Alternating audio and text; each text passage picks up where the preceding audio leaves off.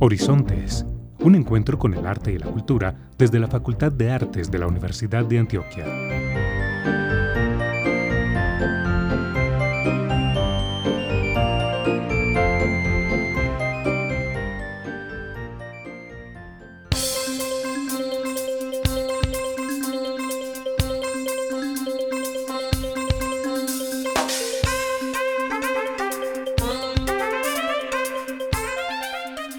Muy buenos días a todas las personas que se conectan hoy con el programa Radial Horizontes, un encuentro con el arte y la cultura desde la Facultad de Artes de la Universidad de Antioquia.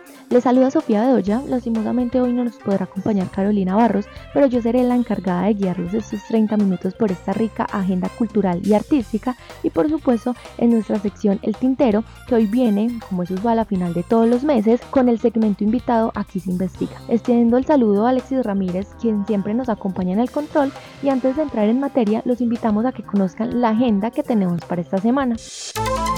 Prográmate con el arte. Actualidad informativa, agenda cultural y temas de ciudad.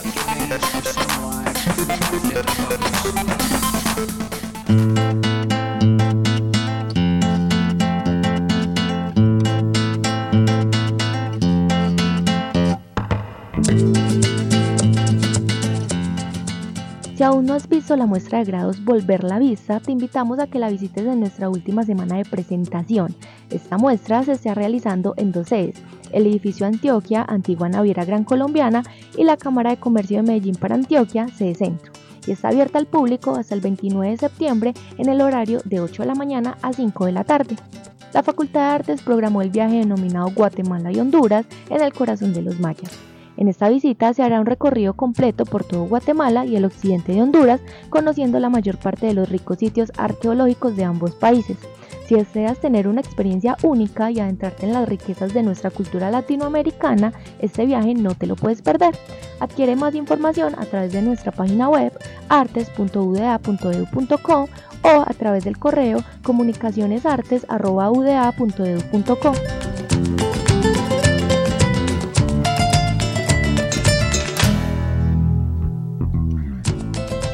Participa de las conferencias del diálogo crítico, reflexivo y creativo en la Cátedra de Arte, Vida y Sociedad que se realiza en la Biblioteca Pública Piloto. Este 26 de septiembre, de 9 de la mañana a 12 del mediodía, podrás disfrutar de la charla Lo trágico y la venganza con el ponente Gerson Steven Goes González en el auditorio de la biblioteca. Se aproximan las vacaciones creativas en el Centro Cultural Facultad de Artes. Esta vez trabajaremos en torno al Laboratorio Emocional de Sueños Creativos. Estos cursos se realizarán del 9 al 13 de octubre y se dividirán de la siguiente manera. El grupo 1 trabajará de 9 de la mañana a 2 del mediodía y el grupo 2 trabajará de 2 de la tarde a 5 de la tarde. Este es un espacio para niños y niñas de 6 a 12 años donde podrán obtener exploración emocional, habilidades para la vida, tiempo sin pantalla, acompañamiento profesional, vacaciones significativas y un espacio muy divertido. La inversión para estas vacaciones creativas es de 200 mil e incluye materiales y refrigerio. Las inscripciones son hasta el 30 de septiembre y toda la información la puedes encontrar en el Centro Cultural Facultad de Artes o en el WhatsApp 324-545-5975.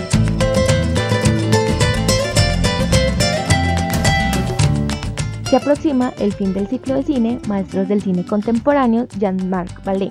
No te pierdas el martes 26 de septiembre la película Demolición. Recuerda que estas películas se proyectan todos los martes a las 6 de la tarde en el auditorio del Centro Cultural. No te pierdas los Premios Nacional de Cultura Universidad de Antioquia 2023 este jueves 28 de septiembre a las 4 de la tarde en el auditorio del Centro Cultural Facultad de Artes. La entrada a este evento es libre. Las sonoridades del jazz se apoderan de la noche de este 29 de septiembre.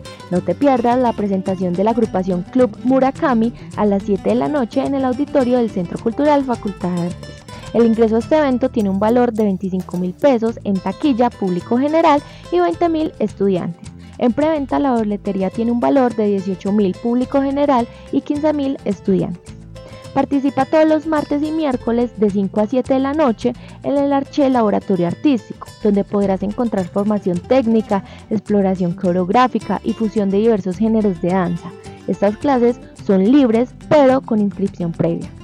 No olvides que todos los martes a las 4 de la tarde se realiza el laboratorio de creación en videoarte y cine experimental.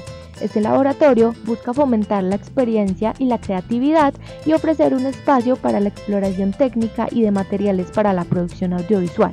La entrada a esta actividad es libre, pero debes de inscribirte previamente.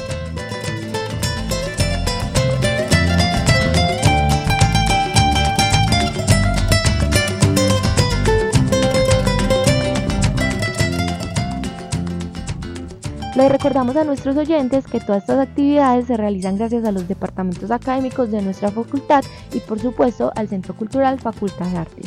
Si quieres ampliar la información de estas actividades, puedes escribir al WhatsApp 324-545-5975 o seguirnos en nuestras redes sociales como arroba artes-uda y arroba Centro Cultural Facartes.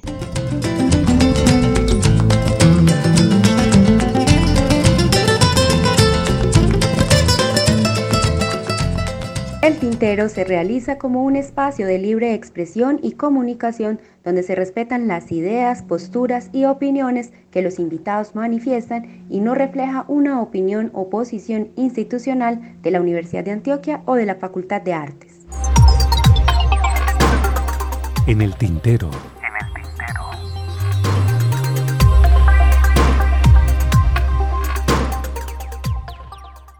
El Cuerpo Habla se conformó como un taller complementario en la Facultad de Artes de la Universidad de Antioquia en el 2003, hasta convertirse en un proyecto de investigación para transformarse en lo que es ahora, un colectivo artístico interdisciplinar que propende por el trabajo grupal las prácticas de una manifestación artística y cuyo eje temático transversales son el devenir, la resistencia y la noción ritual ligada a la acción performática y la resignificación de la palabra cuerpo. Para hablar de este proyecto nos estará acompañando Lina Villegas, coordinadora de investigación de nuestra Facultad de Artes, y ella estará guiando la sección Aquí se investiga. Y junto a Lina estará Ángela María Chaverra Brand.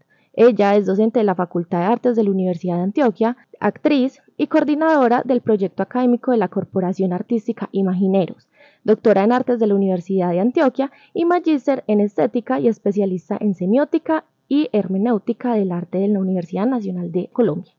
Bienvenidas a Horizonte, del micrófono es de ustedes. Buenos días, eh, un saludo especial para todas y para todos. Eh, quiero en este momento tener eh, la oportunidad de nuevo de convocar a Ángela Chaverra Brand, una profesora nuestra de la Facultad de Artes con amplia trayectoria en investigación, pero sobre todo con una gran capacidad de motivación eh, con los estudiantes y las estudiantes para configurar un semillero que se llama El Cuerpo Habla, que este año está cumpliendo, ¿cuántos años, Ángel? 20, siquiera lo mencionaste, 20. Esto nació como, como una propuesta de un taller complementario y se fue consolidando, yo no tenía ni idea que era performance, y se fue consolidando como un asunto de performance. Gracias, Lina, un saludo a todas, a todos, a todos y espero que, pueda eh, responder muy bien esto y que, y que la gente se anime a participar en los semilleros. Bueno, yo quería pues como de todas maneras volver a invitar a El Cuerpo Habla porque si bien es un semillero que ha estado trasegando por la facultad eh, muchos años con distintos performance, eh, justamente Ayer estuve revisando un poco fotografías de em, distintas presentaciones que han tenido a lo largo de estos últimos años y pues es para nadie pues es un secreto ver la cantidad de performance que ha producido el cuerpo habla en el marco de las investigaciones.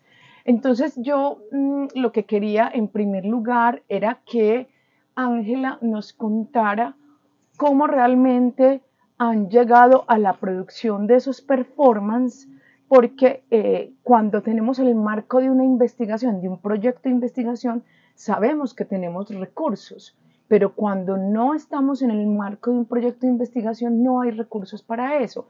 Entonces, ¿cuál ha sido esa manera de llegar a esos productos? Estoy hablando en términos de recursos cuando tienen proyectos de investigación y cuando no, cómo entonces se moviliza el cuerpo habla. Vamos, te haré varias preguntas al respecto, pues como de la manera de ustedes llegar a esos resultados.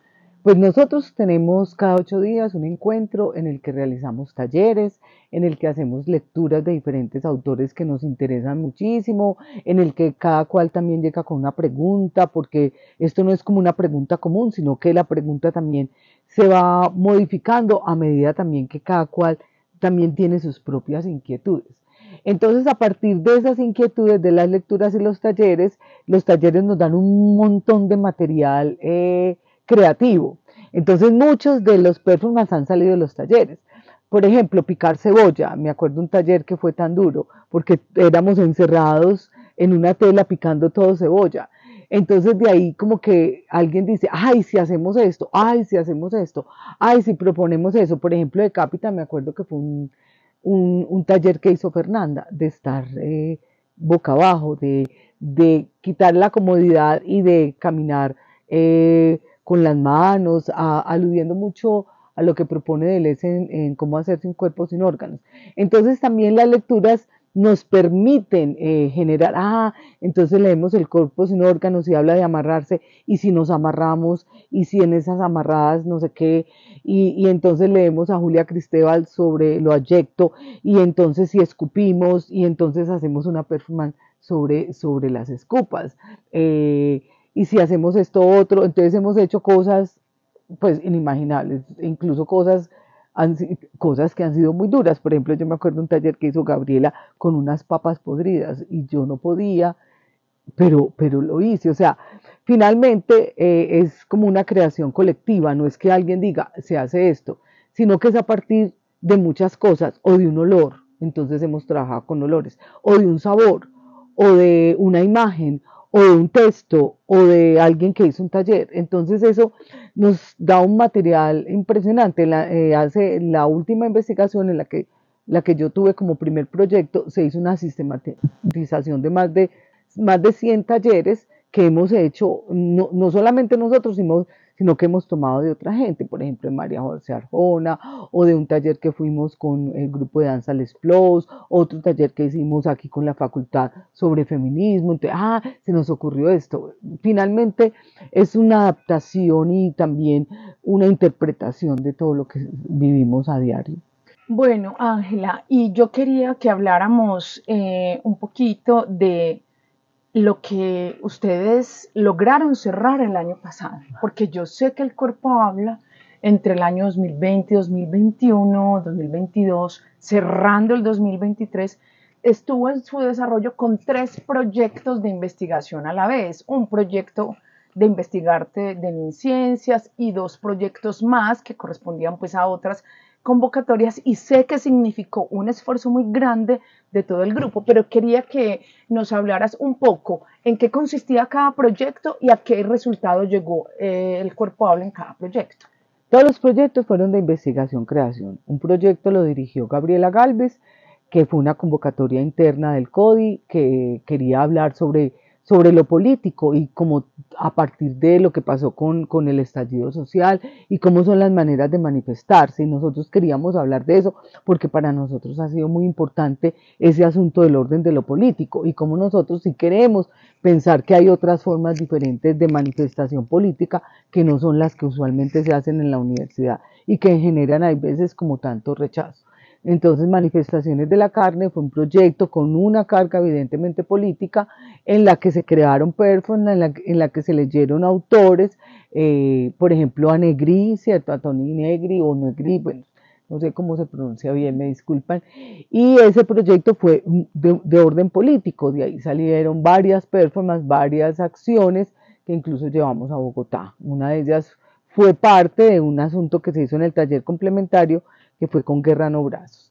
La otra también es una convocatoria CODI, eh, eh, fue en Carnarios Diarios desde el encierro, que se hizo precisamente en la pandemia, eh, como no se pudo hacer el cuerpo habla, porque el taller complementario que siempre se hace, entonces decidimos armar una, una asignatura específica para el encierro, para que los muchachos tuvieran como ese lugar del cuerpo, sabiendo que, que no nos podíamos abrazar Entonces surgió la, asignatura taller complementario en Carnarios Diarios desde el encierro y de ahí se abrió una convocatoria eh, programática y nosotros nos presentamos con, con Encarnarios, sí, que lo dirigió Fernanda, Fernanda Aguirre Sepúlveda, y fue un proyecto muy bello, eh, también contó pues con el apoyo de Gustavo Villegas y de otra gente, y se hizo, eh, se hizo pensando precisamente en el encierro, y de ahí salió un, eh, un libro de artista que se presentó aquí en la facultad, también eh, diferentes eh, acciones eh, que se hicieron virtual y después presencial y pues como toda la sistematización de, la, de lo que fue la asignatura. ¿Y, el tercer proyecto? Ese, ese, lo, ese fui yo la investigadora principal, fue reverberar arte y acontecimiento, lo hicimos con, con diferentes entidades, con la Corporación Artística Imagineros en la que yo soy actriz, lo hicimos también con la Universidad Distrital Francisco José de Caldas con el grupo de escuelas de performance y performatividades que dije Sonia Castillo Ballén y lo hicimos con Casa Benet Domingo en Brasil.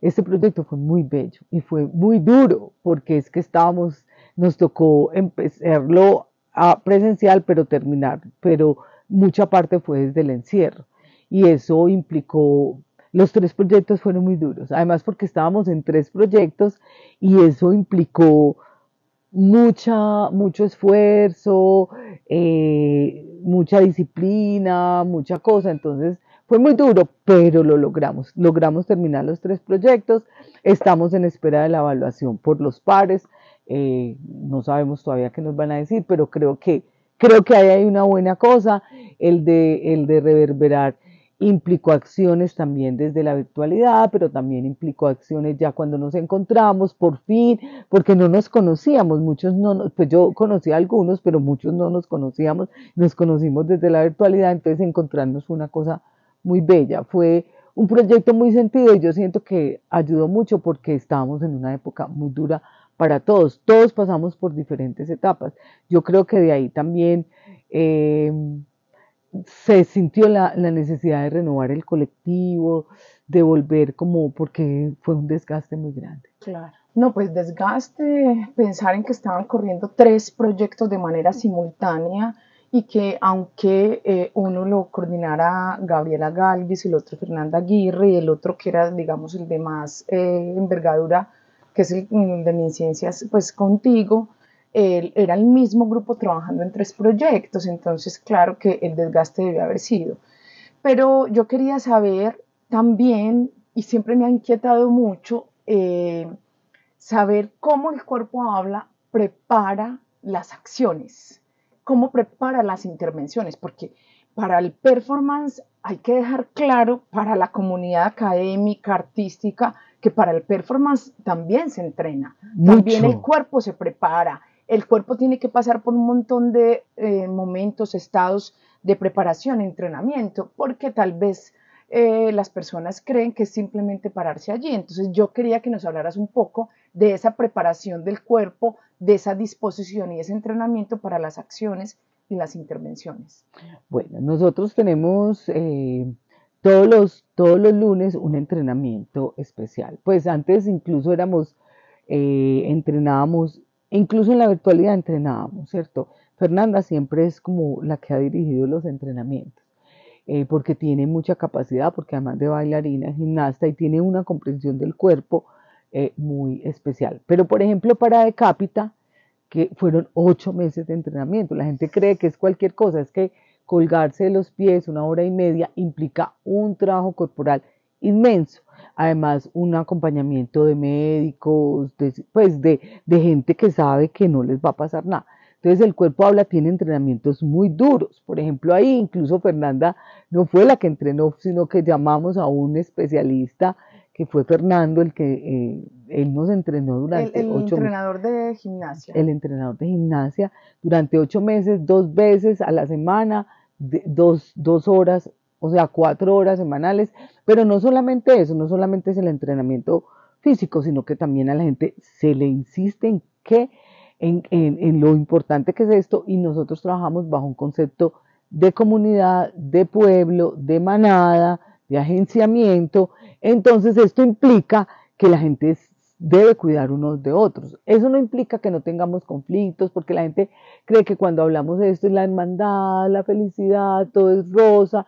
No, en el cuerpo habla hay conflictos, hay peleas, hay discusiones, pero, pero dentro de, dentro de lo normal de un conflicto, o sea, no hay golpes, no hay insultos, hay discusiones, incluso debates, incluso acalorados y, y, y, subidas de tono de voz, y hasta ahí, pero, pero, pero, porque es que negar el conflicto también es como un, tema que, no, que, que nos impide incluso crecer como personas, porque es que el conflicto es necesario, pero cómo se maneja ese conflicto, cómo ese conflicto interfiere y hay momentos de crisis, entonces tenemos, por ejemplo, ahora estamos eh, con los premios nacionales de cultura, entonces eso implica que hay que estar a tiempo, que hay que hacer mucho trabajo y eso implica conflictos, usted por qué no llegó, usted por qué no hizo, no sé qué, y nos, nos desesperamos un poco. Claro.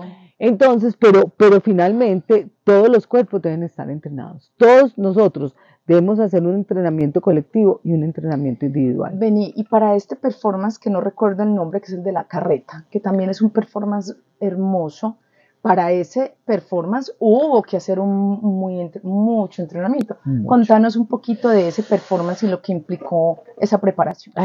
ese fue un premio nacional. ¿Cómo se llamó? Sara, eh, eh, es Cargamontón. Cargamontón lo teníamos como ahí y lo queríamos hacer cuando salió esto, eso implicó cinco meses de entrenamiento, el entrenamiento y los entrenamientos no solamente son como con relación a, la performance, sino que hacemos entrenamientos de resistencia. Por ejemplo, estar parados un tiempo, cargar cosas, caminar, ser capaces de saltar durante un rato, estar quietos, estar quietos es de las cosas más difíciles, eh, ser lentos, entonces como caminar en la lentitud, como pararnos desde la lentitud, o sea, porque la gente cree que en performance es como, como que hacemos lo que hay que hacer. No, entonces, porque hay que preparar el cuerpo para estar quieto, para soportar el peso del otro, para la desnudez. Entonces, la gente cree que le decimos a la gente, quítese la ropa y ya. Y quédese, ahí. Vamos a describir un poco esa imagen de cargamontón para quienes nos están oyendo y no saben de qué performance estamos hablando. Cargamontón surge de la idea de, un asunto muy teso en Colombia, que es precisamente las, las fosas comunes, ¿cierto? Entonces, eh, nosotros pues políticamente nos preparamos, investigamos, leímos, pero también eh, nos preparamos eh, físicamente.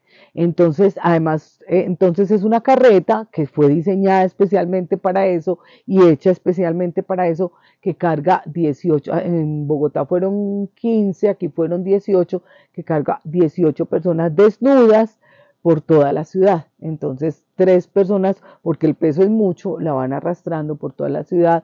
Ah, en, en Bogotá salió desde la Universidad Nacional, por, por toda la 26, cogió Santa Fe, después la séptima y llegamos al parque, a la Plaza Bolívar. En Medellín salió de la Universidad eh, de Antioquia y nos interesa ese asunto con el orden de la universidad pública, de lo público. Salió de la Universidad de Antioquia, cogió la avenida del ferrocarril, subió por el por Perú, no, por La Paz, por Perú, eh, cogió la, metro, la iglesia metropolitana, subió hasta la oriental, cogió la oriental, después la playa y llegó hasta el Pablotón Uribe, ¿cierto? Hasta el Teatro Y allí los cuerpos estaban quietos, inmóviles, eh, y como se acomodaran, se tenían que quedar así todo el recorrido. Entonces yo que lo asistí, lo vi, sufrí mucho porque, claro, los de encima soportan el calor, el sol, el viento, etcétera, pero los de abajo soportan todo, el, peso. Y la respiración, entonces, debe ser una respiración como entrenada, preparada. Mucho, o sea, es que eh, eso es lo que la gente no alcanza a ver, que tienen que ser capaces de estar ahí, de estar tranquilos, que no los coja el miedo, porque si los coge el miedo y se empiezan a mover, lastiman a todo el mundo, porque precisamente como están en Cargamontón, que además el nombre a mí me gusta mucho porque implica también el juego infantil, eh, cuando alguien se mueve, todos se tienen que mover, todos se tienen que acomodar para que esta persona se mueva. Entonces no solamente implica el movimiento, sino la alimentación, eh, la preparación, o sea, el estar quieto, el poder entender al otro, el saber que nadie se puede caer, entonces cómo nos protegemos, es que la gente no cree, pero son muchos elementos. Muchos detalles. Por ejemplo, que nadie se vaya a salir lastimado, pero que pueda soportar el peso. Entonces, ¿cómo hacemos para que los de abajo eh, no tengan que ser los más fuertes? Hay veces porque la gente cree, entonces abajo ponen, no, porque de alguna manera... Eh, se acomodaron, se acomodaron de manera que pudieran resistir, pero eso implicó todo un trabajo de quietud, todo un trabajo de respiración, todo un trabajo de resistencia, todo un trabajo de, relajación y tensión, todo el tiempo de relajando y, y tensionando precisamente para que ese cuerpo pudiera respirar. Yo quiero, Angelita, que nos hables un poquito del premio, de los premios nacionales de cultura, porque además vamos a tener la fortuna de ver eh, varios de los aspirantes al premio en la modalidad de artes vivas, performance, ¿cierto? ¿Cómo se llama este premio? Artes vivas y performance. Exacto. Y también vamos a tener la oportunidad de ver en el Premio Nacional de Danza los finalistas en la última semana de septiembre y la primera semana de octubre, ¿cierto? Entonces yo quería que nos hables un poquito cuál fue el performance que presentaron, por qué ese performance, cuál es la esencia de ese performance. Ese performance trae una idea que nosotros queríamos hacer. Fernanda, por ejemplo, era una de las que siempre decía que qué rico. Nosotros hicimos en el 2011 Badear, que fue 168 cuerpos rodando por la playa. Eso también implicó cuatro horas, eso también implicó un entrenamiento bien duro, porque cuatro horas rodando eso tampoco es tan fácil.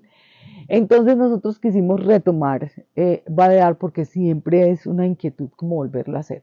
Pero esta vez nosotros lo que queremos es que la gente ya nos mire desde abajo, porque estamos hablando también de esos cuerpos marginados, ahora con todo este asunto de los cuerpos violentados, de los cuerpos marginados, de los cuerpos que se niegan, de los cuerpos subterráneos, de los cuerpos abandonados. Entonces nosotros queremos que la gente esté encima caminando eh, por una plataforma, pero que puedan ver lo que sucede abajo.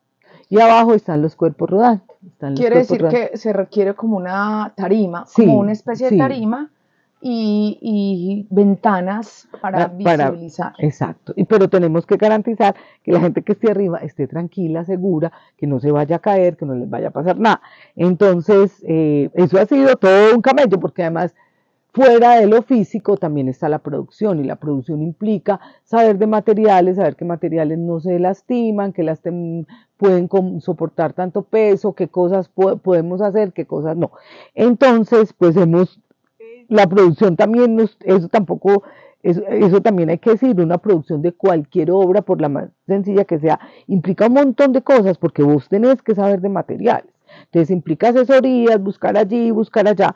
Bueno, finalmente eh, tenemos unas plataformas que tienen unos huecos. Por esos huecos nosotros creemos que se va a ver el asunto, pero eh, todavía estamos como en la producción. Y la gente va a estar rodando ahí debajo, envueltas en unos sacos de gasa, eh, con, obviamente con unas truzas para protegerlos, porque es que duele mucho el contacto de la piel con el piso, entonces ahí hay que, unos performances de nosotros son muy vestiditos, otros no, y van a estar ahí durante tres horas o cuatro, esa es la idea en el Parque de Río, queremos que haya... Tres horas o cuatro. Mm. Pero entonces esto implica como rodar y avanzar sobre las calles. Sí, y, y, y, pero vamos a estar en un espacio de 15 metros por tres. Eso te iba a decir, porque la plataforma para, para verlo mm, desde arriba mm. implica pues como disminuir un poco esa distancia. Sí. No se puede tener plataforma. Y no, y no se va a tener tanta gente, vamos a hacer 15, 16 personas rodando y, la idea es que se monten unos sobre otros, que también ah, yo me imagino, la imagen que yo tengo cuando los veo es como las lombrices. Yo no sé si, si vos has visto esos cultivos de lombrices. Esa es como, para mí esa imagen es muy bonita. Y es una imagen, y la lombriz, que es un animal tan ecológico, tan bonito, tan importante.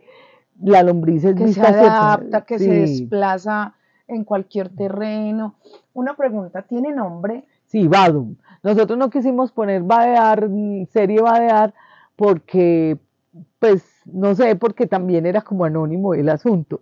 Badum. Badum. Badum es una palabra en, en, en latín que significa que viene de unas raíces, eso, eso también eso es otra cosa, también estudiamos el nombre, porque ponemos este nombre y no este otro, y buscamos muchos nombres, y Badum tiene que ver con agua, y Badear tiene que ver con agua, con pasar una quebrada de un lado a otro, entonces no quisimos poner Badear, sino Badum, que es como la raíz de Badear, y Badum tiene que ver con agua, con water, eh, eh, ahí está un poquito en la hipnosis que hicimos, de dónde viene la palabra, eh, qué significa y cómo ha cambiado. Y entonces escogimos la palabra en latín badum, que significa agua y que es la raíz de vadear, que vadear tiene que ver con pasar una quebrada de un lugar a otro, pero también vadear tiene que ver como con esquivar los problemas, con hacer como un zigzag a los problemas. Ok.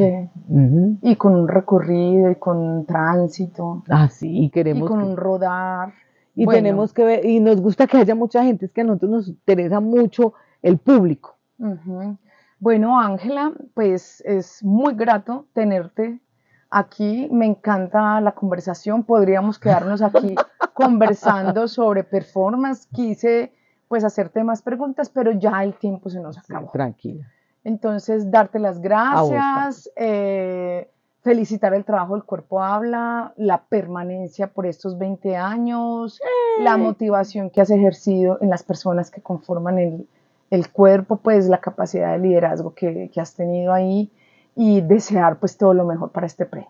Muchas gracias, Bonita. Un abracito, muchas gracias a ustedes y a la Facultad de Artes.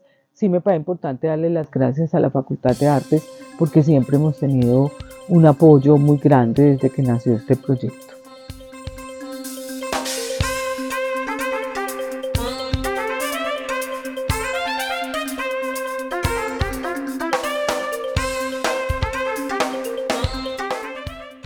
Agradecemos a todos nuestros oyentes su sintonía, los invitamos a compartir en sus redes sociales esta información y a que nos cuenten si nos escuchan desde Spotify.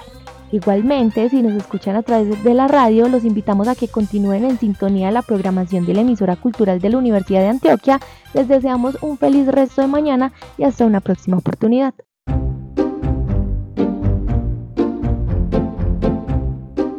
Horizontes un encuentro con el arte y la cultura desde la Facultad de Artes de la Universidad de Antioquia.